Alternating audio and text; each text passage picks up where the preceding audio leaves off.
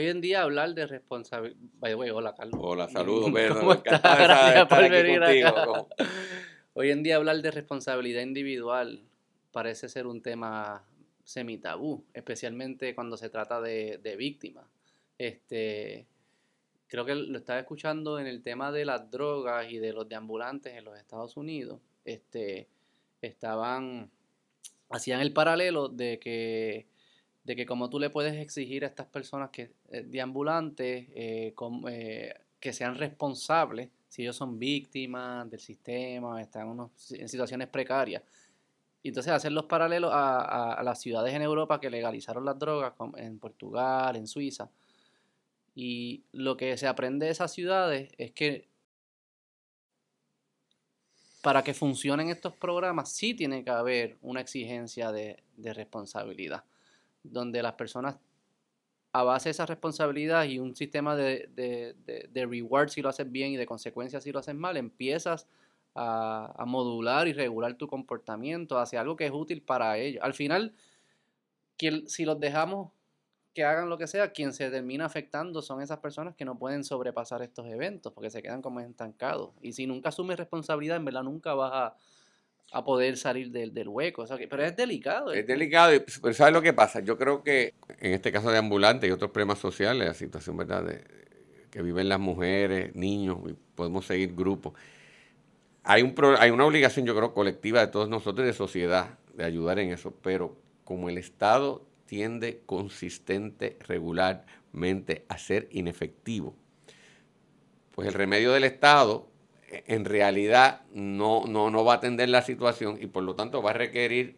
de cada uno de nosotros, y cuando hago de responsabilidad individual, no solamente es yo, es mi entorno, es, mi familia, es mi vecino, todos los individuos, es, mis amigos, que si ven que yo estoy, tú sabes, fallando, o estoy deprimido, o estoy metido, tienen, tienen tienen una obligación personal individual de, intervenir en el, proceso.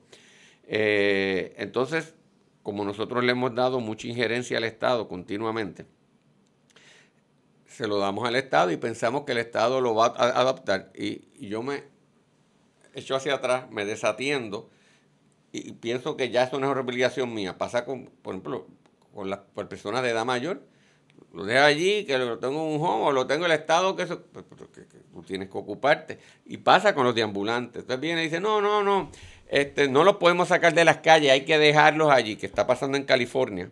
este, en otras ciudades, pero California es, y San Francisco en particular, eh, casetas de, campaña que a través de toda la ciudad, y dice, déjalos allí porque eh, para respetar su individuo, respetar y que también son seres humanos pero eso es yo desatenderme, porque tiene una persona con problemas mentales, otros con drogas, otros con, otro tipo de situación, y yo pues, ay, ellos están felices, allí, allí, yo me desocupe, pero el problema sigue latente. Entonces yo creo, eso es lo que te estoy diciendo, hay que asumir un, elemento de responsabilidad individual que lo hemos claudicado.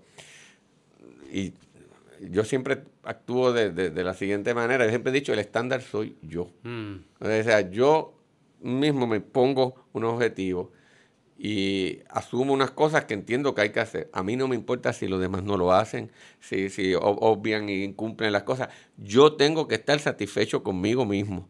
Y me mido conmigo mismo. Mm. Y si yo quiero hacer esto, tú, quieres hacer, por ejemplo, tu, podcast, pues tú vas a hacerlo como tú lo haces. Y tu estándar eres tú. O sea, pues yo creo que hay, hay que volver. Eh, a mí desde chiquito en mi casa me lo, me lo hicieron así, a asumir esa responsabilidad a no conformarme, conformarme como que con ser mediocre, o sea, como que, que no.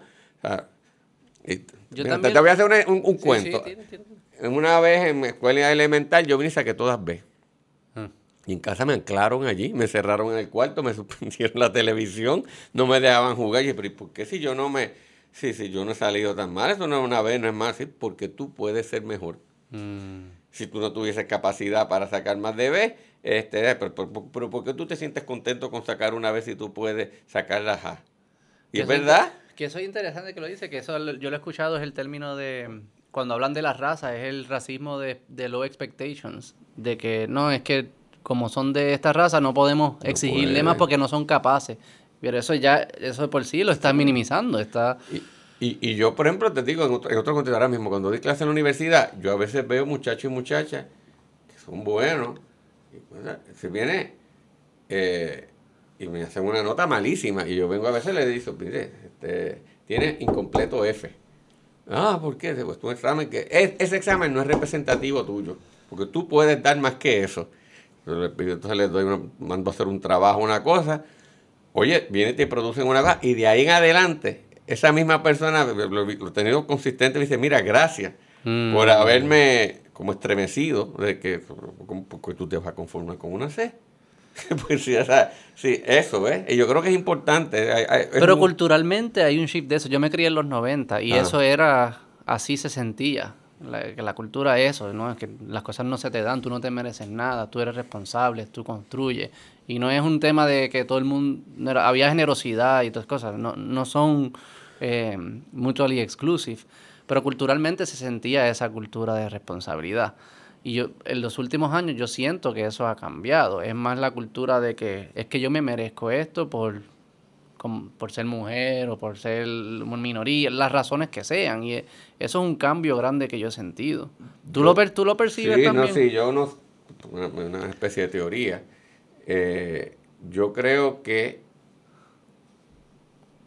mi generación, y sobre todo la generación inmediatamente antes a la mía, acabó de fastidiar la cosa. Fuimos lo que le llaman spoiled, mm. eh, dañados o engreídos. es decir, ah. la generación de mis abuelos y bisabuelos pasaron mucha dificultad. Fueron los que nacieron por la cerca de la Segunda Guerra Mundial, eh, con privaciones, huracanes, eh, pobreza, etc. Esa gente tuvo que hacer muchos sacrificios y, echaron para adelante y construyeron en los 50 un, Puerto Rico y hasta un mundo eh, mucho mejor que lo que había, con mm. oportunidades de estudiar, con becas disponibles, con asistencia social para la gente necesitada, con un mejor sistema de salud, con un mejor sistema de carretera, etcétera.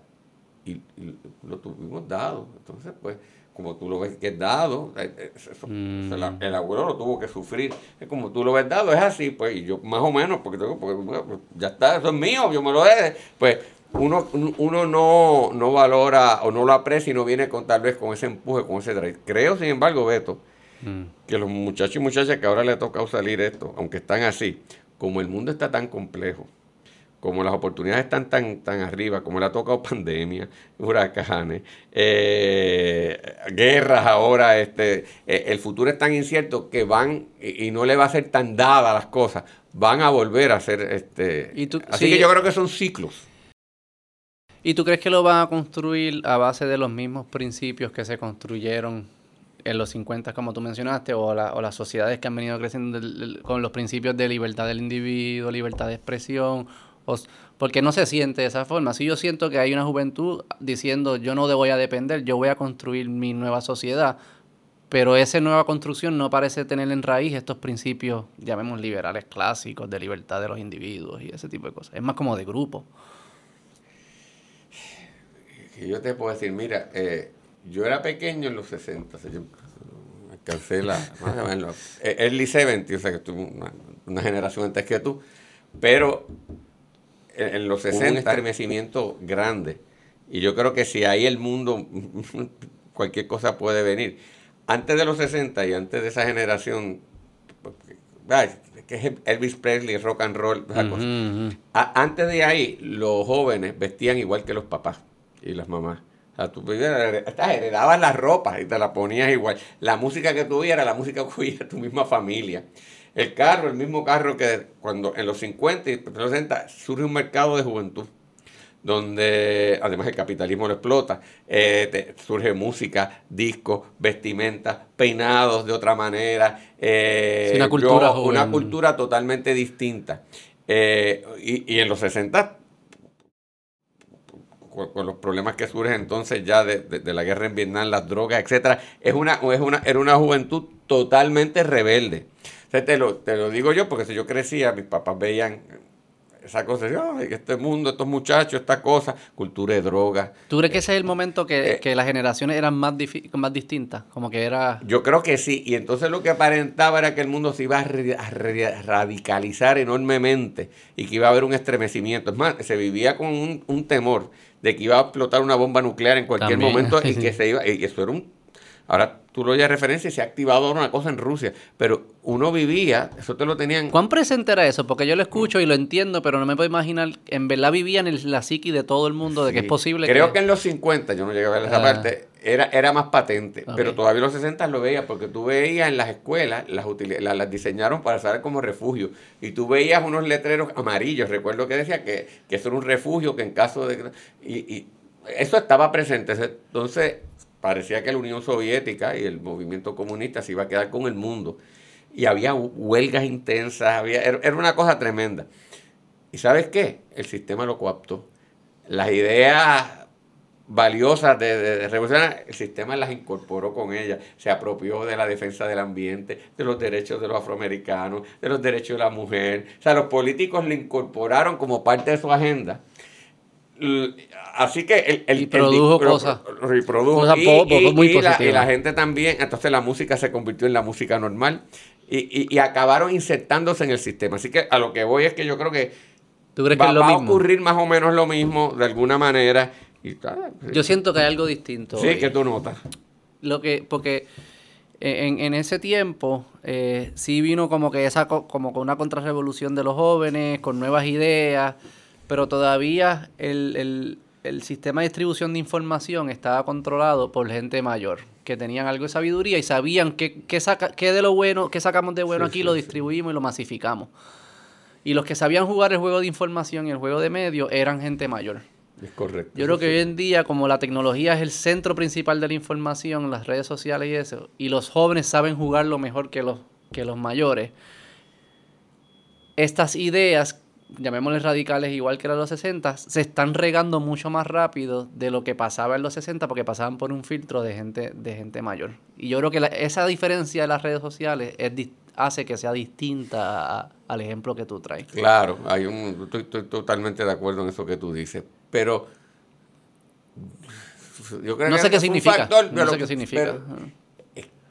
tú sabes que es que los seres humanos, ah, uno viaja y uno ve la gente es igual básicamente en todos sitios. O sea, hay, hay diferencias, obviamente, en una cosa cultural, pero el ser humano tiene unas cosas constantes y va a acabar, a, va a acabar de alguna manera. Eh, pero siempre decían eso, porque siempre decían como que, ah, deja que se gradúen y tengan hijos, o se gradúen y tengan hipotecas, y, y como que el mundo te obliga a tener responsabilidades y una vez las, las tienes, pues empiezas a, regular tus ideas, a un poco más de centro, lo que fuese. Pero no, por lo menos en Estados Unidos no se siente que eso sucede, se sienten que estas personas se gradúan de las universidades con sus ideas, consiguen trabajo, importan esas ideas a las empresas y, no se siente que ha habido como un, cierto como una regulación, un cierto correction de esas ideas de esto y me refiero a las ideas como pero que tú dices que no, pues, no, te sigo que no se están incorporando las ideas yo creo que sí. No no, no, sé eh, sí se están incorporando pero no, no se están moderando.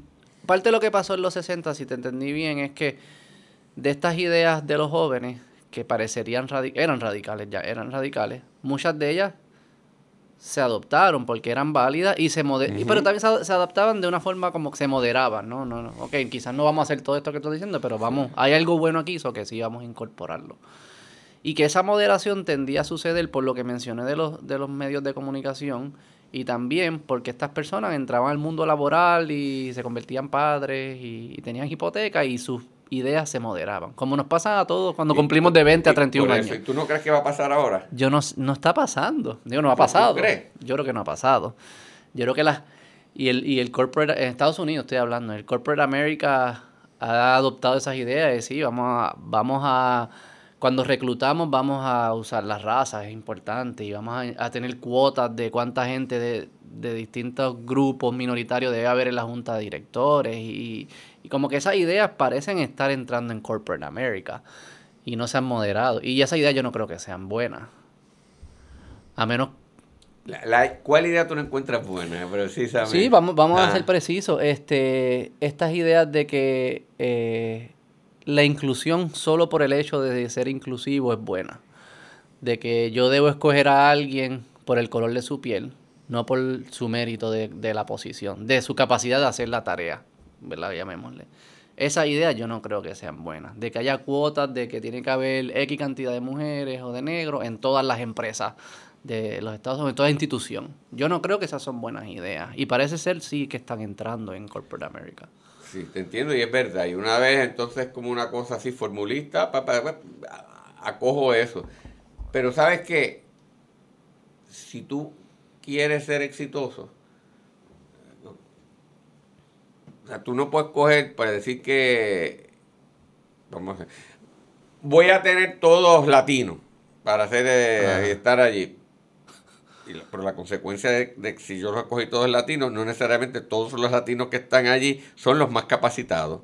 Porque debe haber alguien que no sea latino, que es igualmente capacitado. Entonces, yo estoy dejando gente fuera capacitada que por mi propio interés me convendría. Así que yo supongo que en algún momento el sistema se te autocorregirá. Pierden. Tú dices que el libre mercado, esa el libre mercado llevará que, espérate, eh, sí, eh, tenemos, soy pro latino, pero me tengo que traer este un, nórdico, una cosa para acá, porque también es, o este, no me importa que se, eh, no, no va con, con, respecto a la tendencia, pero ah, lo necesito. A menos que se elegir, a menos que se elegirle y obliguen a todo el mundo que se, se, ha, se ha mencionado y obliguen a todas las empresas a hacerlo. Y ya quizás ahí compites con, otros países y pierdes en, entonces en el mercado internacional. Eso es otra cosa. Sería... que yo creo que a la larga eh, eh, te obliga, te obliga eh, la, la, realidad a tener que hacer ajustes. ¿Por qué tú no crees en esa idea? Como la que yo acabo de expresar, que yo no creo tampoco, pero ¿la has pensado? ¿Cómo se rompe? Porque, a simple vista parece... Yo, porque yo creo en el mérito. Entonces yo creo en el mérito de quien sea. ¿Y cómo tú defines mérito? Porque también yo, hay, los que creen en estas cosas definen mérito como de quién se lo merece o quién se ha, quién se ha sufrido más para conseguirlo. Y entonces si mire, ah, si yo soy una, una mujer negra, pues yo he sufrido más en mi vida porque el sistema me oprime, o sea que yo me lo merezco más porque yo he dedicado más esfuerzo para llegar ahí. ¿Cómo tú defines mérito en ese aspecto? Tienes grandes debates ahí que has traído, pero mira, yo me creí en una familia de clase media baja mami era una maestra de escuela pública. Este, o sea que papi trabajaba también con el gobierno, o sea que no estaba. Y, y, y, y desde que yo estaba consciente, a mí me, me, me concienciaron que nosotros estábamos atrás. Usted está claro que estamos atrás. Tú no te puedes coger pena, ni tú te vas a excluir de nada. Y tú vas a tener que estar ahí eh, struggling, o sea, luchando todo el tiempo. Entonces, tenía 20 problemas, a mí no me hablas del problema. Tú mm. brega con eso y vas a tener que superar. O sea, pues, yo, creo que ahora, y lo sabes que lo observo mucho en la universidad y creo que por un lado es importante tener conciencia, sensibilidad, ser solidario, pero tú tienes que a la gente empujarlo a, saber que al fin y al cabo en la vida este, tú estás solo. Y te lo voy a decir porque en la universidad lo vivo. Y, y creyendo que a veces ayudamos a los a los estudiantes, yo creo que lo perjudicamos. Te voy a dar un ejemplo. Mm. Ahora eh, se ha creado conciencia con educación especial y condiciones que, de, que tú necesitas eh, atención particular. Pues ahora en la si tú vas con un examen y tú tienes algún problema, pues te dan pues más tiempo para tomar el examen. Yo miro atrás y yo creo que yo tenía algún problema de desorden de atención cuando yo era chiquito. Que mami me decía, me sentaba a enseñar las cosas y me enseñaba a leer y yo decía otra cosa y mi mamá decía que tú andabas perdido pensando en otra cosa. Pues yo tuve que aprender a enfocarme de alguna manera y, yo no tuve tiempo. Ahora yo creo que entonces, al, yo, y yo puedo entender que hay que hacer unos ajustes, pero si ya tú sabes que tú vas a tener un, un privilegio, eh, tú te echas para atrás. ¿Sabes qué? Eh, pasa, cuando salgas después de la universidad, ese privilegio no te lo van a dar. No te van a dar mm. tiempo de más, no te van a coger pena, porque la competencia es tan que entonces te hemos acostumbrado a, a ser cómodo. Te voy a dar otro ejemplo. Ahora tú puedes tomar la clase en la universidad. Cojo la clase. Eh, yo me puedo dar incompleto hasta el último día. Pero si tomo el examen y yo saqué D, ah, yo puedo decir, ponme paz. Pásame la clase para que la, la D no salga. Ah, sí, tú, el estudiante. Sí. Ahora, esto lo pusieron ahora durante... En la, Universidad de Puerto Rico. en una parte era para ayudar por todos estos libros Digo, me imagino que si, sale paz siempre, sabes pero que Pero dime tú, Porque el que tiene A no pone paz. Ah, no, pero y el, que, y el, que, sacó una vez, etcétera. Eh, sí, sí. otro salió con todos paz, paz, paz, paz. ¿Qué comparación tú puedes hacer? Pero a lo que voy es, tal vez lo ayudamos y cuando salga en la vida allí, ¿sabes? no te van a tener contemplación en nada. Que a ti lo que te estaba enseñando es que, Carlos, el mundo no se va a acomodar a ti. No te va a acomodar a ti ni te va a coger pena. Y es verdad. Pero era una época que no podías, que, la moneda no era, que la moneda, que la, pena o la, víctima no era una moneda. Hoy en día se convierte como un token que le puedes sacar provecho, puedes ganarle. Hasta cierto, sí. Claro, claro. Hasta, cierto, hasta cierta cosa, porque yo creo que en otras te las limitas. No, tienes toda la razón, pero yo creo que a la larga los limitamos. O sea, ¿cómo, cómo podemos hacer ese balance del que está atrás lo ayudamos, lo apoyamos, le damos para que se integre, pero a la misma vez no aniquilarle lo que te hace la diferencia y te va a dar la fuerza para enfrentar la, complicación. Y, y dame decirte, mira qué interesante, en los deportes nosotros no hacemos eso. A nadie se le ocurriría en la Olimpiada como, o sea, yo, quisiera estar en la Olimpiada y correr 100 metros, pero no, corría. Sí. Bajo esta teoría, a mí me pondría, pues vete a la Olimpiada y tú estás 50 metros más al frente para equiparar al que corre más que tú. O que, o, que la NBA NBA tiene que haber 10% de judíos y blancos y latinos, que no hay nada. o, déjame a mí, cuando, eh, tú sabes, cuando yo vaya a tirar, no me galde, porque yo, soy más chiquito. A nadie se le ocurriría eso. Es a mérito, a mérito limpio. Entonces, es curioso. Y quienes se destacan ahí, quienes usualmente son los más pobres. En, deporte. los deportes. Porque vienen ahí y, están a fajarse. Y lo es más, pero eso te digo, y yo lo he usado varias veces, ejemplo, he mencionado, está escrito en la... los jóvenes aquí cogieron del reggaetón, desbancaron la industria disquera, sin, sin ninguna... Alguien representada, crearon su propio método de, llevar la música. Sin incentivo. Sin incentivo. Llevaron, es el modelo más exitoso que los puertorriqueños y puertorriqueñas hemos tenido en el mundo. Se oye por todo el mundo. Obligaron al resto del mundo a adoptar y a seguir esa música. Y hicieron la gente de los residenciales y de las barriadas, los más pobres. Solo a pulmón. Cuando me vengas a mí a decir ¿Sabes? Ahí está. ¿Y tú crees que yo siempre he pensado, si, si el Estado hubiese intentado ayudar. No hubiese fastidiado. no, hubiese llegado a hacer. No, jamás, ni, porque jamás ni Si le empieza a dar beneficio, ahí ya tú sabes que el, productor solo tiene que conectarse con el gobierno para que beneficien al de él, no beneficien necesariamente al mejor y ya perdiste entonces toda la... toda la razón. Una forma que yo lo, he pensado es... yo, estaba viendo, estoy leyendo un libro de, genética, de deporte, y hay un ejemplo que ellos dan que es del salto a lo alto. Hay este señor de Suecia que ya 20 años en salto a lo alto, empezó siendo medio mediocre, poco a poco fue mejorando, mejorando, mejorando, y llegó a ser el campeón mundial, medalla de oro. En el campeonato mundial del 2007, él es el favorito, y aparece un muchacho de las Bahamas que lleva un año haciendo salto a lo alto y ese muchacho gana la competencia, el de las Bahamas. Lleva un año. El tipo lo odiaban en el deporte porque lo hacía hasta mal, como que no lo hacía como se supone que se haga, pero es que él era como un natural. Y lo que dicen es que él tenía un, telón, un, tan, un tendón de Aquiles extremadamente largo y eso es lo que te ayuda a brincar alto, porque es como un shock absorb boom y que brinca, como un spring tú pudieses decir que quien se merece ese campeonato es el que lleva 20 años sufriendo, tratando, tratando, todo esto. Pero quien ganó fue el otro. Objetivamente, quien ganó fue el otro. Ahora digamos que eso es un doctor, un cirujano, un cirujano pediátrico. El mismo ejemplo. Este es un cirujano pediátrico que lleva tratando y tratando por 20 años. Y hay este otro que es un fenómeno natural que lleva un año practicando y es el mejor cirujano pediátrico. ¿Quién tú quieres que opere a tu hijo? ¿El que se lo merece según esta métrica de esfuerzo o el que es mejor haciéndolo? Y eso es lo que, si tú lo miras todo desde el punto de vista del consumidor, siempre vamos a escoger, yo quiero el mejor. A mí no me importa cuánto tuvo que fajar. Me da, sí, pues so be it.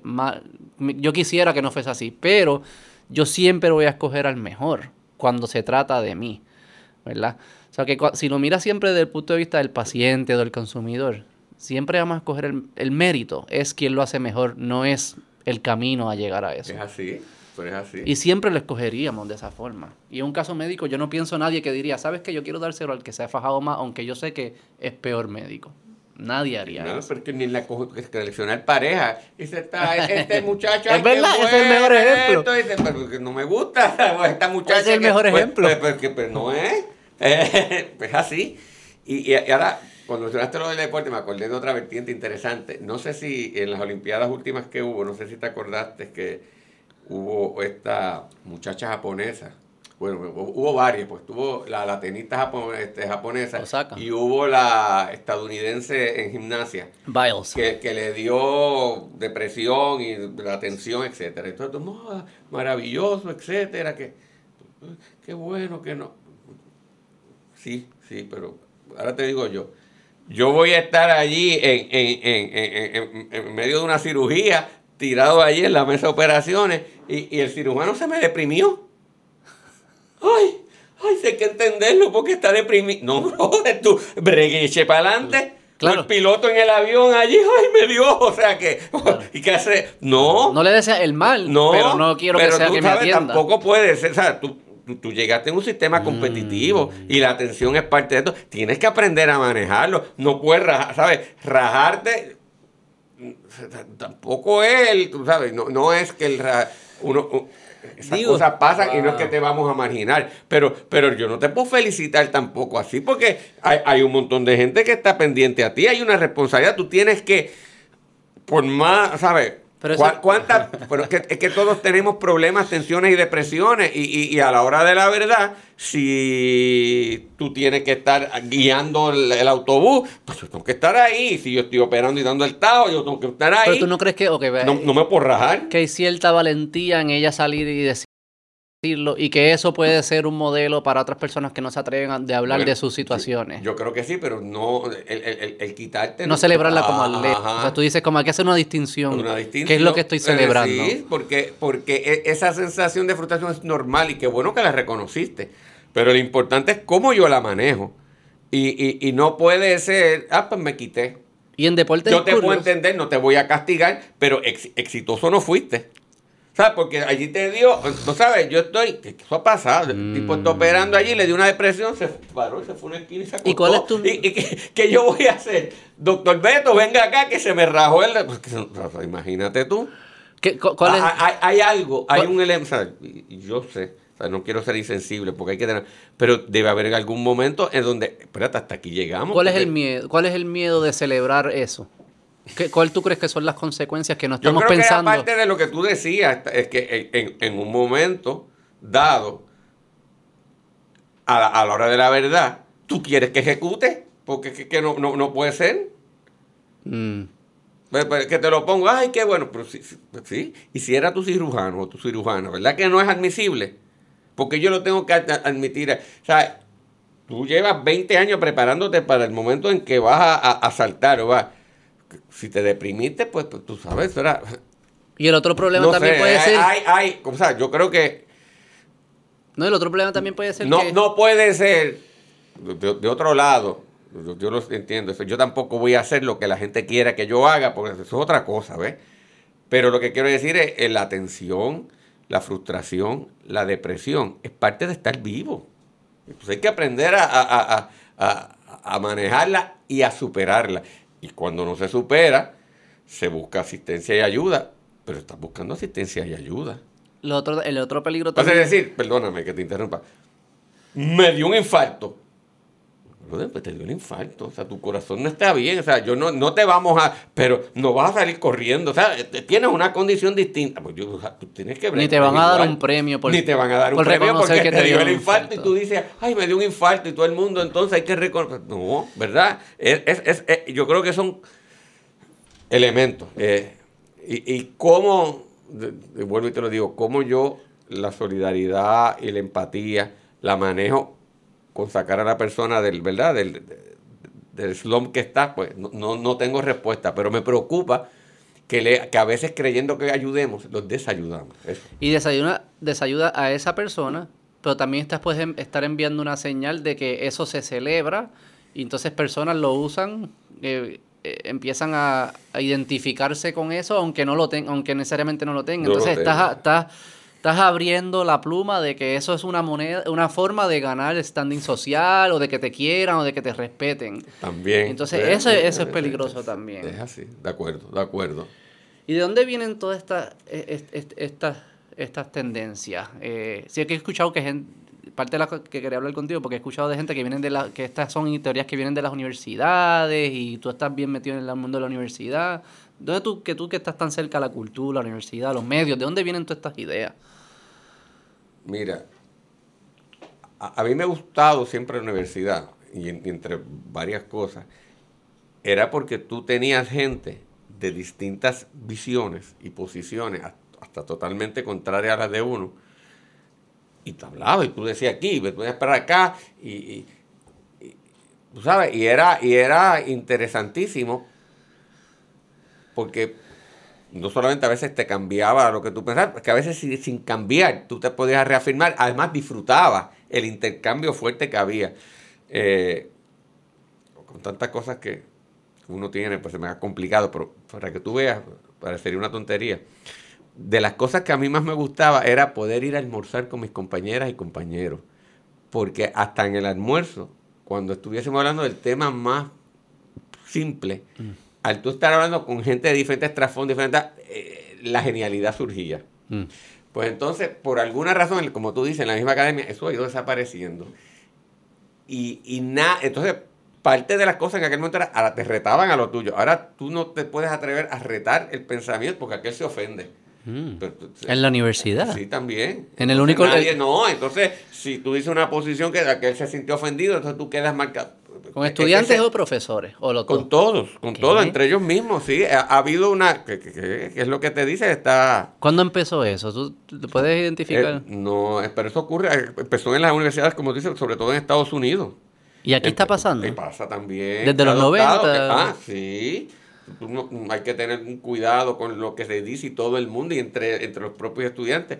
Cuando tú sabías que a veces la irreverencia el sarcasmo, a veces hasta el, era parte del proceso. Pues creo que se ha perdido. Entonces, esa cosa del political correctness, ¿no? no decir algo que sea eh, incorrecto políticamente. Pues, yo creo que tú tienes que tener cuidado cuando tú hablas de no ir contra la dignidad de otro ser mm. humano, pero de que se pueda sentir incómodo porque le estoy cuestionando su idea o su visión. Yo creo que eso es parte inherente de, de, de, de ¿verdad? de la formación de nosotros. ¿Sabes? Eh, y, es más, de, un artista. O sea, los artistas son incómodos con el mundo. Su, con las músicas retan este, con su letra, con su, su, música que rompió el estereotipo, está retando. Pues entonces, si yo voy a hacer algo que, ay, no ofenda a nadie, pues no hago nada. me parece que es un camino a la mediocridad. Pero, y yo creo que lo da todo a lo que estabas mencionando al principio de, tu, de la generación de tus padres y los abuelos.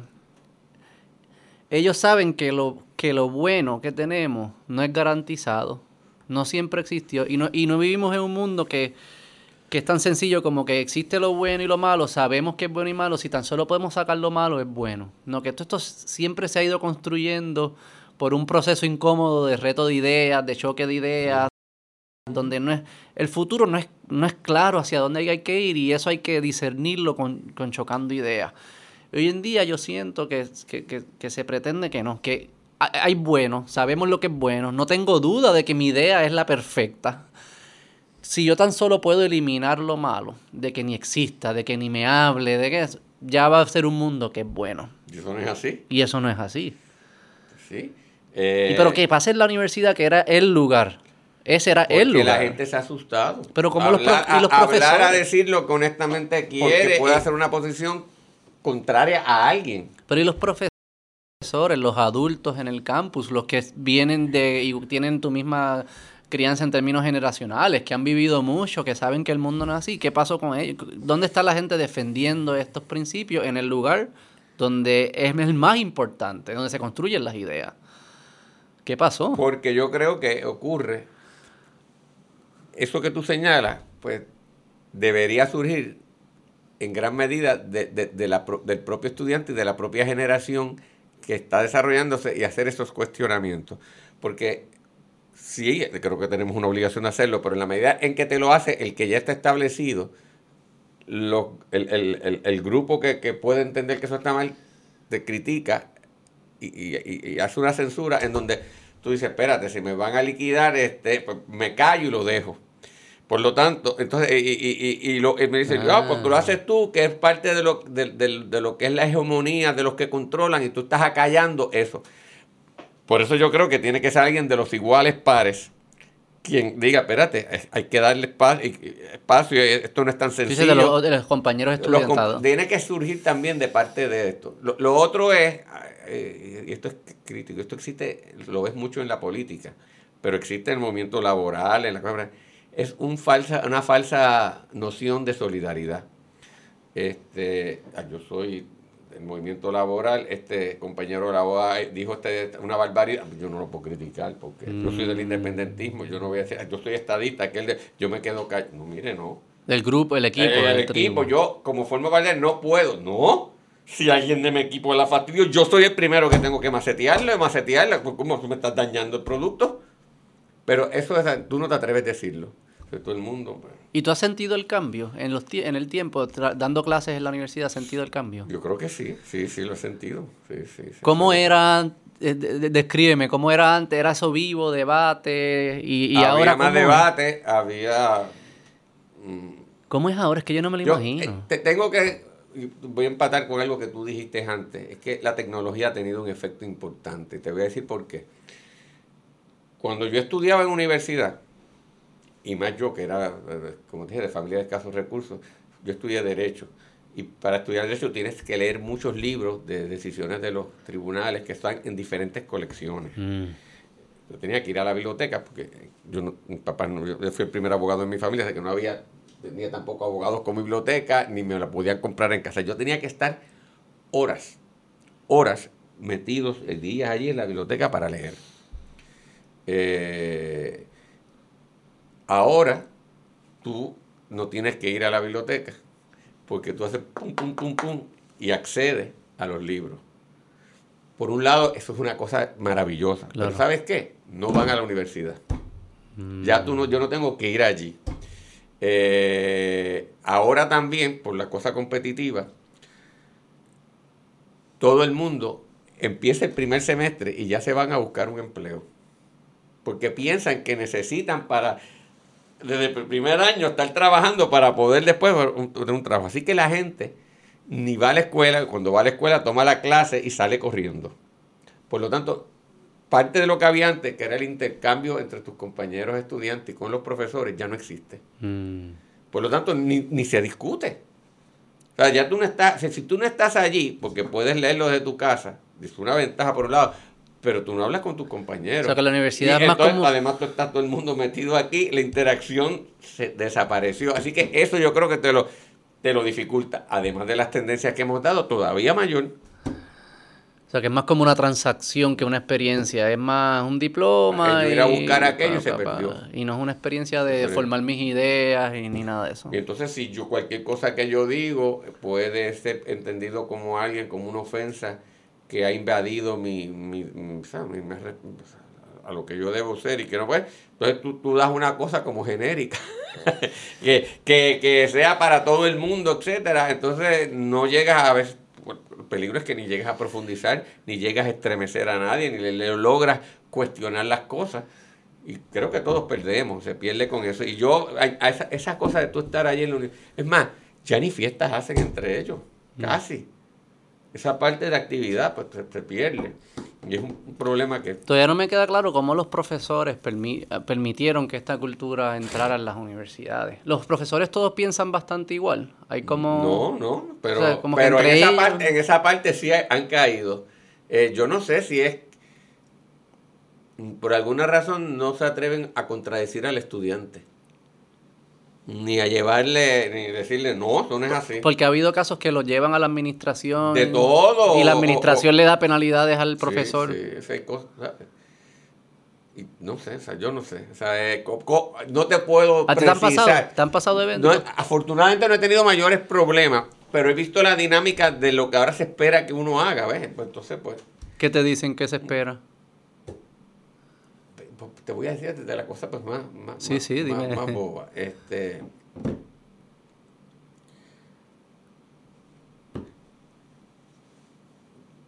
tiene que poner allí, mire, este no hay una escribir hasta en los prontuarios. Pues eh, ahí si usted tiene dificultad y acomodo, pues, pues tiene texto como razonable. Eh, la política de la escuela prohíbe que haya este acercamiento o hostigamiento sexual y tal. Entonces te entregan un temario con, unos legales. Eh, parece hasta un documento como las primeras tres páginas de, de, de o sea, eso debe, no es que no esté importante, pero en el temario, de verdad, si eso ni lo que hace pasar la página ni lo ve, pero, pero tú llegas, pues hay que hacerlo y se metió. Y tú crees que con poner eso aquí yo alteré la, la, relación de, de, abusos que puede haber. No. Y no es que no existe, no es que se vea, pero mm, a lo que voy es, yo no sé cómo es, es que, es que se, se pierde tanto en las formas. ¿Tú te sientes y hemos abandonado la sustancia. ¿Tú te sientes menos libre? Dando clases o en la universidad exponiendo tus ideas, siendo honesto, sabiendo, siempre reconociendo que cuando tú expones tus ideas, tú no estás seguro de ellos y lo que, lo que estás eh. tratando es, vamos a descifrarlo, pero te sientes menos libre. Yo creo que la universidad de hoy es menos libre que la que era antes. Sí. Y menos, menos audaz, menos... dinámica. Dinámica, eh, más temeroso de, de retar a todo el mundo, de retar, o sea, no, o sea, sí, sí. Y es curioso. Pero no es exclusivo nuestro, es mundial. Sí, no, no, es un fenómeno claro. complicadísimo. Estaba viendo, lo, imagino que ha seguido lo de Elon Musk en Twitter y se liquearon unas reuniones internas que había, que, que tuvieron de Twitter y estaba hablando el CEO de Twitter ahora mismo, diciendo que lo que le preocupa que no se cumpla con su, su objetivo principal en Twitter, que es hacer que las personas se sientan seguras en la plataforma que se sientan seguras, que no se sientan amenazadas, qué sé yo. Y es como que, ¿cómo, ¿cómo estamos viendo un mundo que la gente no se sienta segura con un mensaje que tú siempre puedes bloquearlo, puedes ignorar? Un mensaje de 140 caracteres. En hay gente como que eso se traduce en inseguridad. Es una palabra en un son palabras de 140 caracteres. Como no entiendo cómo tu misión no, no, no me queda claro qué significa ser inseguro ante un mensaje que, de un teléfono. Yo no sé si ahí se está refiriendo también a que, que eh, con la cosa mediática hay un, un, descontrol. La supuesta, pues, pues fíjate que irónico, el supuesto cuidado y no ofender a nadie que hay, no existe en las redes. En las redes cualquiera puede decir teóricamente cualquier disparate y se siente autorizado a, ir contra el... Todavía, si yo voy contra la idea otra, es que voy contra la persona. Ah, sí, sí, sí. Y, La, y, la, y la denigro, la ridiculizo, la, la humillo.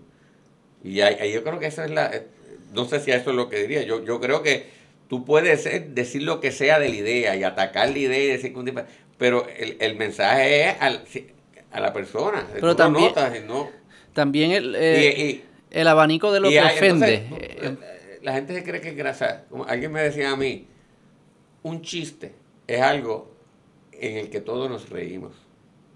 Cuando tú haces algo que dices que sea aparente gracioso y hay alguien que no se rió porque se sintió que tú estás, eso es una mofa. Nosotros lo que tenemos es mofa. Yo ahí difiero. Yo, yo ahí difiero, yo ahí difiero. ¿Quién te dijo bueno, eso? Pues, pues, míreme, porque si, eso, o sea, mi esposa, la, tira al medio. Ella me dice, tiene razón. Yo me dice, ah, no, está ahí, está el gordito, la gordita, ay, todo el mundo cogiendo al gordito, y te río del gordito. Pero el gordito no le, no le está Para mí la, la, diferencia... No, ¿sabes? Eso no es un chiste, eso es una mofa. Pero ¿cuántas veces tú has estado con amigos? Es más, mi, con mis amigos más cercanos, lo más que nosotros hacemos es mofarnos unos a los otros. Pero a un nivel que, si viene un alien, dice, estas personas se odian. porque yo creo que la diferencia de un chiste y una mofa es la intención. Si mi intención es herirte, si mi intención es hacerte sentir mal, eso es una mofa, eso hay que quitar. Eso es bullying, eso hay que quitarlo. Si mi intención es señalar algo para nosotros reírnos de mutuamente. Pero estoy de acuerdo. Eh, pero, no es tan claro, no es tan claro diferenciarlo. Lo que hizo Chris Rock, ¿es, un chiste o una mofa?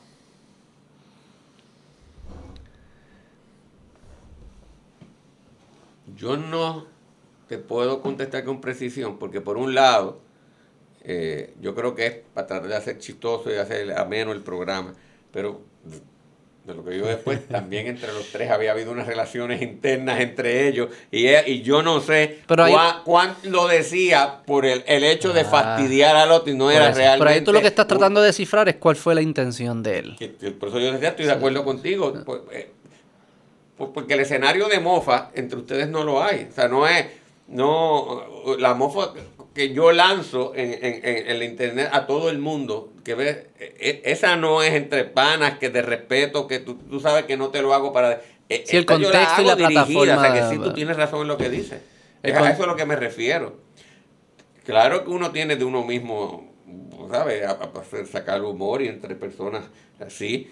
Pero, pero cuando tú tienes a alguien a, a, a quien esa persona tú acabas denigrando la persona es graciosa. Pero también es que hablando a, lo que estábamos hablando ahorita de cuando mencionaste lo de la gimnasta de Simone Biles y la capacidad de, glorificar e, e, ese sentido de víctima.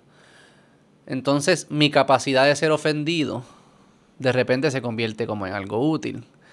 Y yo puedo yo puedo buscar razones de estar ofendido infinitas. Tú me puedes decir algo sin ninguna intención, lo que sea, y yo digo, me ofendió tú eres malo, yo soy víctima, me dan puntos, me dan likes y lo que fuese. O sea, que estás creando... Eh, eh, se ha convertido bien subjetivo esto de que ya no me siento ofendido. Totalmente de acuerdo. Y, se, y se ha expandido, la, definición. Y cada vez más grande. Y las categorías de ofensa son mayores. Y hablar es más difícil. Y, tener conversaciones difíciles es más difícil. Y yo creo que eso al final lo que atrasa es el adelanto de las conversaciones serias que hay que tener. Porque si tú tienes que hacer un, para hacer un, prontuario, tienes que hacer un caveat de tres, de tres páginas. Y cada vez que yo te hablo, te digo esto con todo respeto, yo te respeto como ser humano, yo nunca podemos hablar, no podemos hablar. Totalmente de acuerdo. yo confío en que podamos superar esa parte formalista que no es necesaria y que dificulta hasta la comunicación y la convivencia y nos quedemos en la sustancia que en esencia es respeta al ser humano de ahí. Está sencillo. No, no, no. Algo que es bien curioso para mí de, del, como ciudadano cuando se habla de la universidad, como que la universidad parece ser que no, no, no, se puede tocar y no se puede criticar desde afuera. Como que es algo que siempre está bien, siempre está perfecto, que la que el hecho que la economía no ha crecido, los temas sociales o los problemas sociales que tenemos no tienen ninguna relación con, la, con el desempeño de la universidad. Es como que la universidad, ahí, siempre su presupuesto y nadie la puede criticar, no la pueden juzgar, no la pueden retar, no pueden retar su existencia o su funcionamiento, lo que fuese. Es como que están bien Yo creo que hay varias cosas. Una, profesores y profesoras somos como casi, yo diría casi por naturaleza arrogantes. te lo tengo que admitir. Hay que hacerlo para llegar ahí. no, es que usualmente son personas que han estudiado, le han metido años. Claro, claro. Eh, en términos generales son inteligentes. Claro. Eh, para llegar ahí. Eh, y se conocen que son talentosos, han escrito, ¿sabes? Pues, pues, ¿sabes? Tiene un montón de méritos. Por lo tanto, ya tú estás encumbrado, estás en la cumbre de la intelectualidad. Pues que cualquier idiota venga a, cuestionar, tú no sabes lo que estás diciendo. O sea que yo creo que eso existe y eso existe. De hecho, por eso hablan de la Torre Marfil de la universidad, y eso está allí. En el caso de Puerto Rico hay otra razón. Eh, porque en un momento dado la universidad, con justa razón, se convirtió en un centro de resistencia a unos cambios que estaban ocurriendo, incluso culturales, ideológicos en Puerto Rico. Eh, de americanización torpe, de, exclusiones, de, y, y, y, se apertrechó la universidad. Entonces tú tenías que tener cuidado de fuerzas que entonces querían criticar o entrar a la universidad para romper esa resistencia o ese espacio de diversidad que existía. Entonces yo creo que eso se ha quedado. Ya desafortunadamente la universidad, primero que ya yo creo que la resistencia cultural se estableció aquí no, me parece que ese asedio y ese intento de americanización que hubo intenso en Puerto Rico, las primeras décadas de la relación con Estados Unidos, ya no existe. aquí no me parece que, Biden tenga un intento de americanización de, nadie, ni siquiera en el resto. O sea, que no, por lo tanto, esa resistencia ya no perdió su razón de ser, pero se ha quedado allí. Entonces hay una gente que ese es su mundo, ese es su, su, su juego, entonces lo quieren proteger que no me lo quiten ni me lo toquen. Así que todos esos elementos están. Y no, no hemos sabido mantenernos a la altura de la, de la competencia. Es decir, la, en el caso de la Universidad de Puerto Rico, ya han surgido eh, en las estructuras privadas muchas alternativas. No solamente de que te puedes ir para España, para este Estados Unidos, otros sitios, es que tienes escuelas de medicinas privadas tan o mejor que la Escuela de Medicina de la UP. En Derecho ocurre lo mismo. En Comunicaciones, eh, igual. Abeba, Ingeniería, Arquitectura. Pues ya la universidad pues perdió. Entonces hay una gente que allí todavía dice, bueno, este es mi, trancándome es la única manera de, de yo autoprotegerme. Así que creo que hay todos esos factores, Beto. Eh, tal vez un poco más difícil para uno viniendo allí siendo autocrítico de, de es más fácil darle a alguien que venga de afuera lo ve mejor pero creo que esos factores que te menciono es que como un elemento hay un elemento romántico de la universidad este pero si lo ves de un punto de vista utilitario de cuál es la función y si la función es desarrollar talento y desarrollar ideas y el talento, tú hablas con la industria y parece que el talento no está donde debería estar, ni la, ni la cantidad de talento no está donde debería estar, las ideas que surgen no son nuevas ni, ni muy interesantes. Pues entonces el centro no está cumpliendo con su, su razón de ser. Entonces tú ves, tu, generación y la más reciente, muchos están eh, este, que no hace falta una formación universitaria. Este, que yo voy allí, yo me aburro con lo que me dan, este, no lo necesito y veo gente millonaria que, que lo que surgen ahí son eh, de sectores, dropouts de, de, de, de, la universidad que no acaban, son millonarios, ¿para qué entonces yo tengo que ir a buscar allí? Sí, entonces yo creo, creo que la universidad tiene que reorientarse al mercado más en la, en la, realidad y, y creo que mucha de esa formación humanística, que cuando los muchachos y muchachas van y dicen, ¿para qué demonios esto me sirve? La debemos, la debemos empezar a trabajar desde temprano en la escuela elemental intermedia. filosofía, ética. apreciar la poesía más intensamente desde en esos grados primarios. ¿Por qué? ¿Por qué es que eso es útil? ¿Qué tú entiendes? Para todo en la vida, porque, porque decirle, eh, como yo decía, cuando empezaron ahí, hay una legislación hasta para que no digan piropos y eso, no sé si te enteré, ¿la viste? sí, sí, sí. Porque yo creo que no es lo mismo de ¿Cómo cuando, porque, óyeme, para que tengan cuando a José P.H. Hernández se le ocurrió decirle a una, escribir un poema y decirle, decirle a una mujer, si Dios un día cegara toda fuente de luz, el universo se alumbraría con esos ojos que tienes tú. Pues me parece que desde el punto de vista utilitarista de pareja, tú tienes la capacidad de poder decirle a alguna persona eso, tú le captaste la atención, tú te diferenciaste de todo el mundo. Digo, y ahora eh, legal, ahora otro incentivo legal. legal, pues, yo creo que sí, la poesía. Entonces te lo digo yo, ¿sabes? Que sí, sí. Pues, estoy en los medios, o estoy en las cortes como abogado cuando tú has leído literatura, eh, tú lo tienes aquí, y de momento en, la discusión baja eso de, de, allá del disco duro y te cae preciso a la situación que hay. Pues yo creo que sí, o sea, es, útil, etcétera. Y, pero entonces, como le, mira, la enseñanza es lo más grande e interesante que hay en el mundo aprender. Y nosotros hemos logrado que el proceso de enseñanza sea aburrido, que la gente se desmotive. Pero no es eso, es por ejemplo...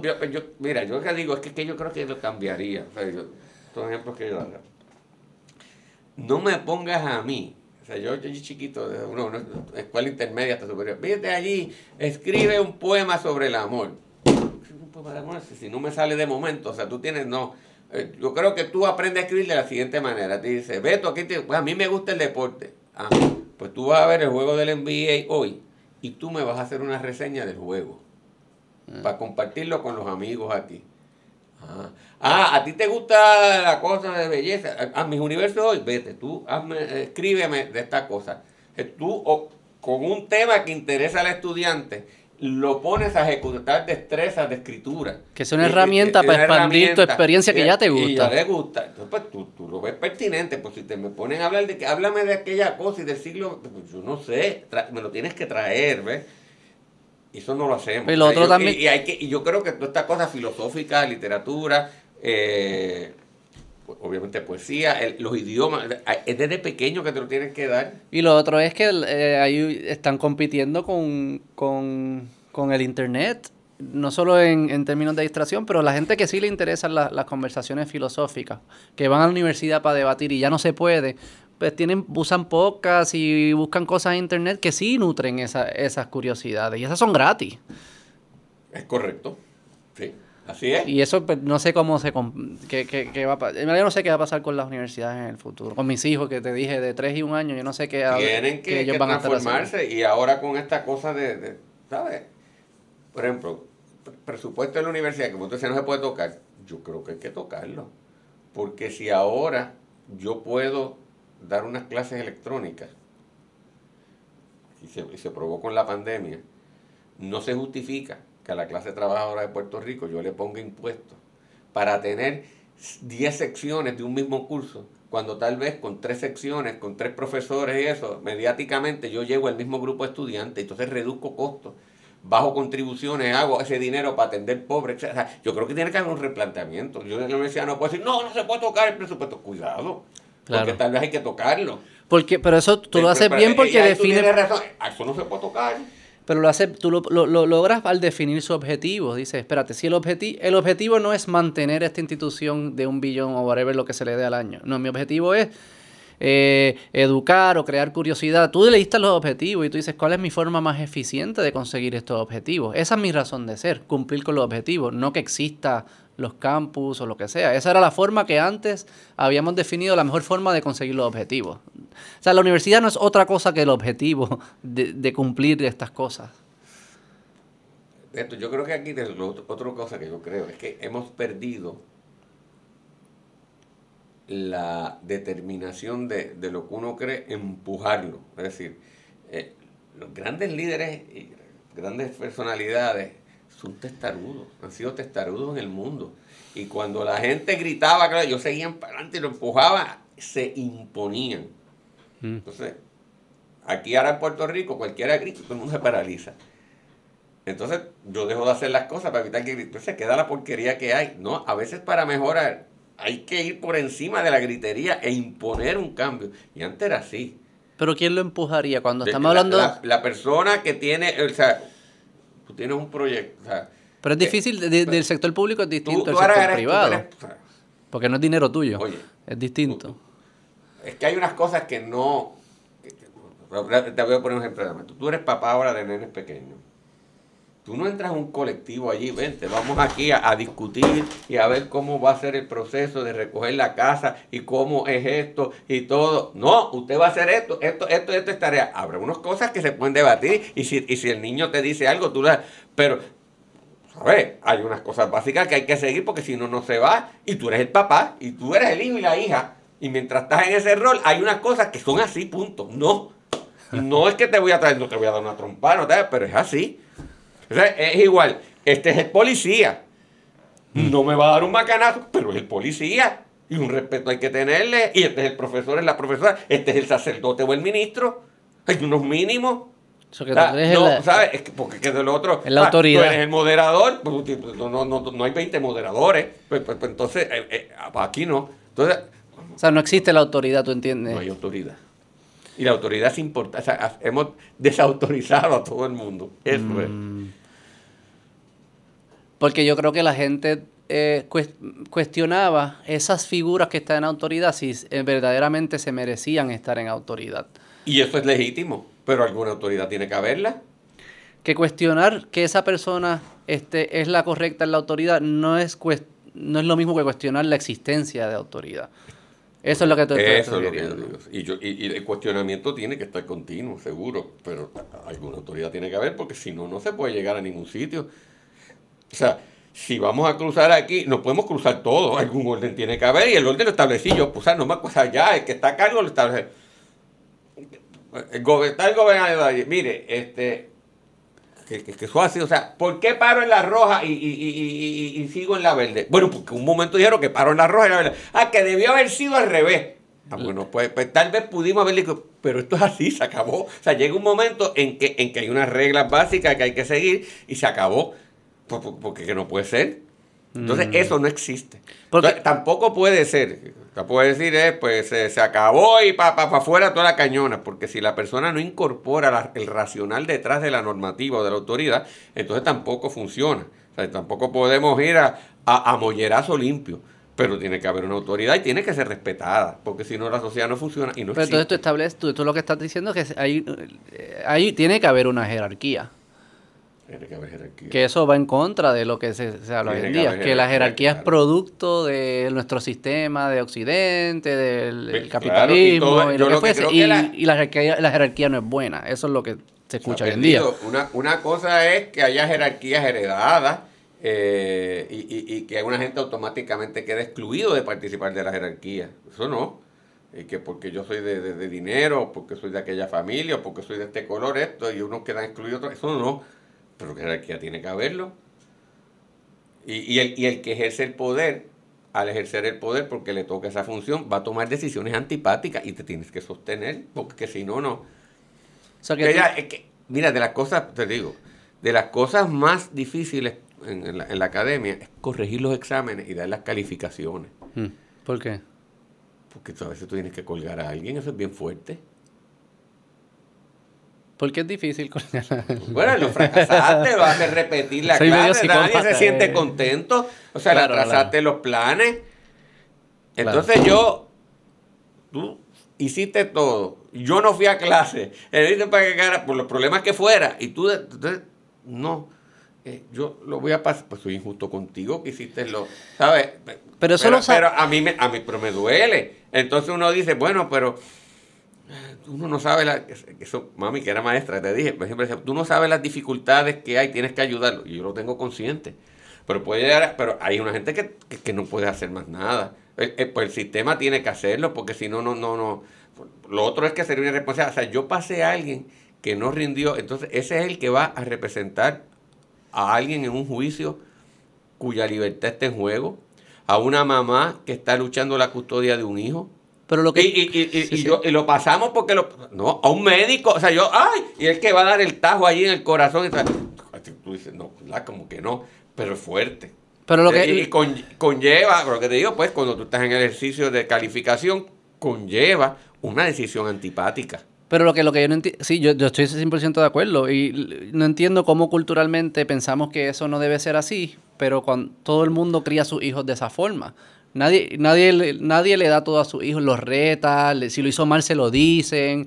Eh, eso de, nadie le gusta el hijo, el spoiled, el spoil que le dieron todo y nunca asumió consecuencias y, y, y no tuvo responsabilidades. Y cuando vemos ese personaje, nos parece antipático, pero después cuando le escalamos a, sociedad y a reglas culturales, se nos olvida ese principio.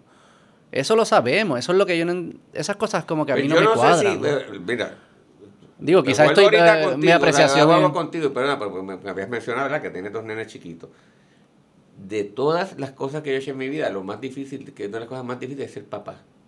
O sea, ser padre de un niño o una niña bien difícil y, y, la sociedad nos prepara a uno para eso. A, nadie nos prepararon para eso. de las cosas más importantes, tú allí, creando eso, puedes frustrar de por vida a alguien. Puedes haber creado un monstruo, puede un criminal, un acomplejado, este, un inseguro, un bravucón, un, macharrán. ¿Y e, eso, es uno. O sea, ¿cómo tú, a ese ser allí que te han encomendado y que tú eres la autoridad, a la misma vez le enseño un balance para que sea seguro, para que tenga empuje, para que maneje la frustración, como te dije, que a la misma vez vea a alguien que está atrás y diga, no, yo tengo que ayudarlo, porque ese es mi compromiso también. Que a la misma vez diga, te quiero papi, que tenga la sensibilidad de decírtelo, que, claro. esa cosa, eso, que, que, que, que vea un papel y lo recoja que, pero ah, si te van a dar, que, no, le, no abuse de nadie, pero si te van a dar una trompa que tú no te dejes que te dé. O sea, ¿cómo tú haces eso? Nadie te lo enseña. Y yo creo que ahí, ahí arrastramos. O sea, si yo tengo que, ahí tú me das una pregunta, tenemos que ir a lo básico. Yo creo que hay que hacer, o sea, la descomposición de la familia, es, que parecería trillado, pero es verdad. O sea, en la medida en que muchos nenes, nenas, infantes se crían sin padres, sin madres, este, o ya porque no, nunca estuvieron, porque están trabajando. Entonces tú lo tiras a la escuela, se lo tiras a la abuela, eh, estás a la carrera. No hay, o sea, es una inversión constante y, y, y que es continua. O sea, yo tengo, yo sabía, porque mis papás me dieron tanto, que yo tenía que estar ahí. Mis papás murieron con dos procesos largos de, de muerte. O sea, pues, mi mamá estuvo seis meses en el hospital Mm. antes de morir en una situación. En casa éramos dos, de, eh, dos varones, y nos, to- nos tocó tirarnos eso encima. Y, y mi pobre hermano más, por ser médico, estaba más fastidiado. Porque, por la- pero, pero, o sea, yo, y- y eso le pasa a gente que ha tenido que quedarse en las casas cuidando. Es un sacrificio bien fuerte, pero tú tienes que saber que eso es tuyo. O sea, tú no lo puedes postergar. Eso lo sabía yo desde chiquito. Me toca a mí. Y si alguien de mi familia se fastidió, yo tengo que estar allí. O sea, porque es, es un núcleo de respeto y de apoyo mutuo. Ahora, la- ahora no. Entonces, tú peleaste con tu tienes pelea, pues, ¿sabes qué? Pero ahora la verdad estamos aquí. Eso existía antes. Y no solamente eso. Hoy no, tú Eh, no, eso. no existe, no existe en la familia, pero es que existía el vecino. El vecino se fastidió. Tú tenías que ir al vecino a ayudarlo. ¿Y qué tú crees que fue? Que delegamos nuestra En el responsabilidad al Estado, gobierno. y nos en el yo y no me importa los demás, voy para adelante, etcétera, sí. Y pues y yo tengo derecho a vivir mi felicidad y pues, pues no me- tú no me la vas a fastidiar. Pues, es eso, Sí, que ser feliz Eh. es un derecho. es un derecho. Y mi comodidad es mi- un derecho. Sí, como... Es, O como- sea, es- es la prostitución del derecho, ¿no? Sí, Un- pues, eso hasta cierto punto. No, espérate, ¿cómo tú, que yo cargar contigo? Hombre, no. Si tú viviste tu vida, me toca a mí. Pero gracias, tú, tú la estás viviendo porque e- e- ese papá, esa mamá, ese tío te ayudaron. Por, por eso no existe. O sea, que y es el derecho sin Sin responsabilidad también. responsabilidad ninguna, porque yo voy a, a lo mío nada más, que a la larga te hace infeliz. Porque como tú vives así, eres infeliz. Porque no hay nada más, eh, de las cosas más gratificantes, es saber que tú ayudaste a alguien y que tú, y tú pudiste hacerlo. Y aplica todo. O sea, que tú ves allí a, a una persona y tú fuiste y le ayudaste. Que tú tenías un conocimiento en alguien y lo... Oye, y, Sí, y- y, está, eh, y eso casi lo tenemos natural, pero lo hemos desatendido. así Y que- asumir responsabilidad le da propósito a la vida. Eso de vivir la vida sin, sin ninguna responsabilidad. O que esperas que, el- que te impongan la responsabilidad. Que en verdad asumir responsabilidad impuesta no es asumirla. Entonces, otra cosa, yo creo que tienes que estar buscando. Beto, yo no sé qué es estar aburrido. Eso para mí no existe. Yo no, a mí no me da el tiempo. No me da el tiempo. ¿Sabes por qué? Porque yo busco cosas continuas que hacer. Me invento si tengo que de esto. Ah, hay tanto que hay tanta gente que necesita. Este, este muchacho, enséñale. Si tú sabes, enséñale música, enséñale mecánica, vete allí, practica con ellos en el deporte, lo que sea. Esta señora no tiene quien la llévala al médico. O sea, ponte a leer, busca una cosa allí, este, construye. Tanto que hacer, pero no lo hacemos. Y qué curioso que es, estamos, hay más tiempo, hay más aburrimiento en el momento de la historia que hay más acceso a cualquier tipo de entretenimiento o de intereses en la historia de la Tú humanidad. mismo, tú, tú no te ocupas de... ¿Estarán relacionadas a eso? Como que había algo de la escasez que era importante. Como que este hoy sentimos que no hay escasez de nada. Puede que la ser. comida siempre está. Pues todo está que la información siempre está, que la medicina siempre va a estar, que Pues no. si llega un virus, la vacuna se la inventan en Entonces, 10 meses y te la van a regalar y que, y que tú solo tienes que ser un, un, un receptor de todas estas ah, cosas que solo existen. Nadie las está haciendo, eh, solo existen. La, la comida aparece. No, pues, eh, pues, así es dado, sí, no te das cuenta. Y, y el, el otro es el, son diversos temas, pero su relación tiene tiempo. Ay, Yo estoy tan consciente, y eh, tú lo oyes, lo tienes allí, pero no lo, uno no lo practica. Este minuto, que estos minutos que hemos pasado, no volverán. Podrán pasar, pero no volverán. Yo tengo que asegurarme que este momento disfrute sea, que lo he disfrutado, eh, porque es importante. Y, y- y estoy consciente que mis minutos de vida están limitados. Y que cada minuto que pasa, no es que yo tengo, ¿verdad? Por un lado tengo un minuto más de vida, pero tengo un minuto menos de vida. El, el tiempo que me va, pa- quedando en mi existencia se va limitando cada segundo que yo paso. Por lo tanto, yo tengo que saber cómo yo utilizo mi tiempo, cómo, cómo yo hago sentir importante. Yo me paso diciendo a mis hijos, mira, te quiero. O a mi mamá se lo decía. O sea, eh, eh, eh, me obligué a aprender a decir esas cosas, a, hacerle a, a- a- la gente sentir lo importante que son. A llamar, o sea, yo a veces me pongo de momento a gente que no llama hace tiempo, déjame llamar para, para a sacar tiempo para eso, porque tal vez no lo tenga después. Entonces, la gente se, se, tira por allá, pues si no hay tiempo, o sea, no hay tiempo, no hay tiempo ni para ver las películas que queremos ver, para leer los libros que queremos ver, para ver lo, lo, que sea, no, no hay, pues tienes que organizarte.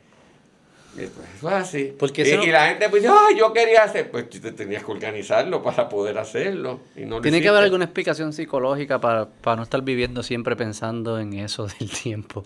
Porque casi nadie está pensando así de que es limitado. Lo sabemos, pero no actuamos como si fuese el caso.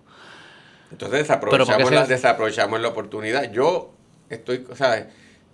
Yo, yo, yo parto del, del, supuesto que la oportunidad no se me va a volver a dar. Así que lo, lo, que hay, yo tengo que saber que es importante para aprovecharla. Porque no sé si se me dé después y tal vez no la tenga. Esa es mi única, mi única oportunidad. Así que, no sé, eh, yo yo tal vez sea de la misma limitación con la que crecí, que yo sabía que tenía que aprovecharlo y ver. Tú siempre has vivido como, con prisa, ¿eh? es es como un sentido de prisa. Sí. Y hablas con prisa también. Sí, ando con prisa, porque es corto el tiempo. O sea, es poco el tiempo que voy a estar con mi, familia, es poco el tiempo que estuvo con Yo creo que la razón. Es poco el tiempo que vamos a estar, sí es poco. Yo sé, Carlos. Yo sé. Pues, no, y no significa que ando desesperado, pero ando consciente de que lo Pues yo me imagino como que se había un, como que de los cavernícolas y eso, se había un grupo que eran todos así, con prisa. Y había un grupo que tenía gente con prisa y como que eran balanceados, pero antes en la pelea el balanceado le ganaba a los de prisa. como que tiene que haber alguna explicación de que todo el mundo no se sienta así. Porque puede que sea, imagínate que todo el mundo fuese como tú, fuese hasta caótico. Con, este, dame un break, dame un break, Carlos, dame No, porque yo también lo saco. Pues yo me pongo a leer. Por ejemplo, yo a veces, eh, yo como... Pero eres impulsivo. Pero, por ejemplo, yo a veces cuando voy a almorzar, yo te reconozco, me voy dos horas de almuerzo. Quedan tirar 15 minutos, puedo hacer en 15 minutos, pero mi único tiempo de poder, cuando estoy almorzando con alguien, yo trato de encontrarme con mis amigos, mis amigas, y al, para almorzar. Vamos de almuerzo. ¿Por qué? Porque en ese tiempo es mi único tiempo en donde o no estoy dando clases, no estoy escribiendo, no estoy en los medios, este, no estoy atendiendo un caso en, donde yo lo saco para estar con quien sea. Quizás. Eh, eh, y es un tiempo que la. Oye, eso se hacía antes. Antes las familias se reunían todos y, cenaban juntos. Y eso cumplió una función importante. porque Era, un era un espacio que tú tenías con la gente tuya. Pues, pues, ahí lo hago. Entonces tengo mi espacio solo, que ese no lo puedo compartir, que es para leer. Porque leer es un ejercicio de soledad. Pero tampoco, por otro lado, si tú estás leyendo, nunca estás solo. Por eso yo digo, yo nunca me aburro, además porque yo esté en una fila, yo estoy eso, yo aunque sea aquí, pum, pum, tengo un libro, estoy leyendo, leyendo, leyendo. O sea, no, yo no puedo dejar un solo segundo que desaproveche, porque algo hay que hacer. Y no eres, y, no eres introspectivo. Ahora, perdóname, te voy a decir, según eso, sé que parte de eso importante es sacar tiempo, me voy de vacación, me voy a eso. Hay, eso es parte de la... De, yo lo que te digo es, hay que como calendarizar cada una de las cosas. Dime, que, que impulsivo, creo que parece que sí. eh, la espontaneidad, no sé, este, también pensaría como que alguien, si todo el mundo pensara así, no sé si las, las inversiones serían muy cortoplacistas siempre, puede que haya un bias al corto plazo y, y no hay inversiones a largo plazo que duren posterior a tu vida. Como que estoy pensando por qué es que existe personas que no piensan Pero yo Creo que al revés, porque lo hago ahora es que puedo planificar para después. Si no me trabajo ahora, no puedo hacer lo que viene después. Sí, pero es como la mentalidad del carpe diem. Ah, solo vive el momento, vive el momento, vive el momento. Está bien, pero estás tomando decisiones. El momento, no estoy, diciendo estoy aprovechando el momento para poder vivir el futuro. No estoy diciendo que tú haces eso solamente, pero como que no es tan fácil diferenciar lo que tú estás diciendo de carpe diem. Y carpe diem no no es, no es siempre bueno. No es siempre bueno, gastar todo. Disfrutar el momento, que yo creo que hay que disfrutar el momento, mas no significa eh, la gratificación inmediata, porque hay cosas que hay que mm. posponer para poder pasar. Hay, hay unas cosas que tengo que trabajarla y posponer ciertas gratificaciones para obtener eso en el futuro. Pero pues sabiendo que la estás posponiendo y es posible que nunca las recibas porque te vas a morir en el camino. Seguro. O sea que, eh, por, eh, por, qué, porque yo leo? Posiblemente muchas de las cosas que lea de inmediato no me sirven, pero me van a servir eventualmente. Y si no, pues las disfruté. Pues ahí te tengo un ejemplo, o sea que, y yo creo, pues, y, lo hago, o sea, al que le gusta yo, a mí me gustaba dibujar hace tiempo ya que lo abandoné y no lo hago, culpa mía. Pero yo saco tiempo para hacer ejercicio. Pero, ah, ¿qué significa perder el tiempo? Porque eso es lo que tú estás diciendo. No pierdan el tiempo. ¿Qué, significa perder el tiempo? Porque yo estoy haciendo algo que a mí me da satisfacción. Ah, por eso. Asumo, estar sentado mirando el techo quizás te da satisfacción. Yo creo que no. No sé, pero yo no, creo- yo no creo que nadie... que tú estás tan cansado que te tiro y digo, no voy a hacer nada, eso sí. Pero no, no, no entiendo, o sea, no creo que la gente está haciendo lo que le da satisfacción. Y tú le estás ¿Tú diciendo... crees que no? Yo creo que no. Porque oigo tanta que- gente que no es verdad, Beto. Pero es Tú oyes imposible. mucha gente insatisfecha Es imposible y algo- aburrida. No pero creo- te lo dicen. Yo lo he aburrido aquí. que- Pero ¿cómo vas a estar aburrido? Busca algo que hacer. Sí, Ok, yo ok. no creo Eh, que... Yo creo que están haciendo lo que ellos piensan que le da más satisfacción en el momento. El estar tirado quizás es, ¿sabes qué? No se me ocurre más nada que esto. Esto es, mi mejor, esto es lo mejor que se me ocurre. Pero como estilo de vida, Beto. Yo no lo- te yo- lo pagaría. Es lo mismo, no voy a hacer nada y me tiré allí, voy a coger una de estas cervezas y no voy a ver televisión. Pues yo sí, está bien. Quiero- pero, pero todos los días, no, todos los días, todos los días no puede ser, ¿verdad? No, no, Y- yo no y- estoy y diciendo- creo que hay mucha gente en esa. O sea, No, no- no es bueno. Creo que no están analizándolo bien. No sé qué es lo que no... No sé cómo ayudarlos a pensar. Pero nada, eh, eh, estas cosas son.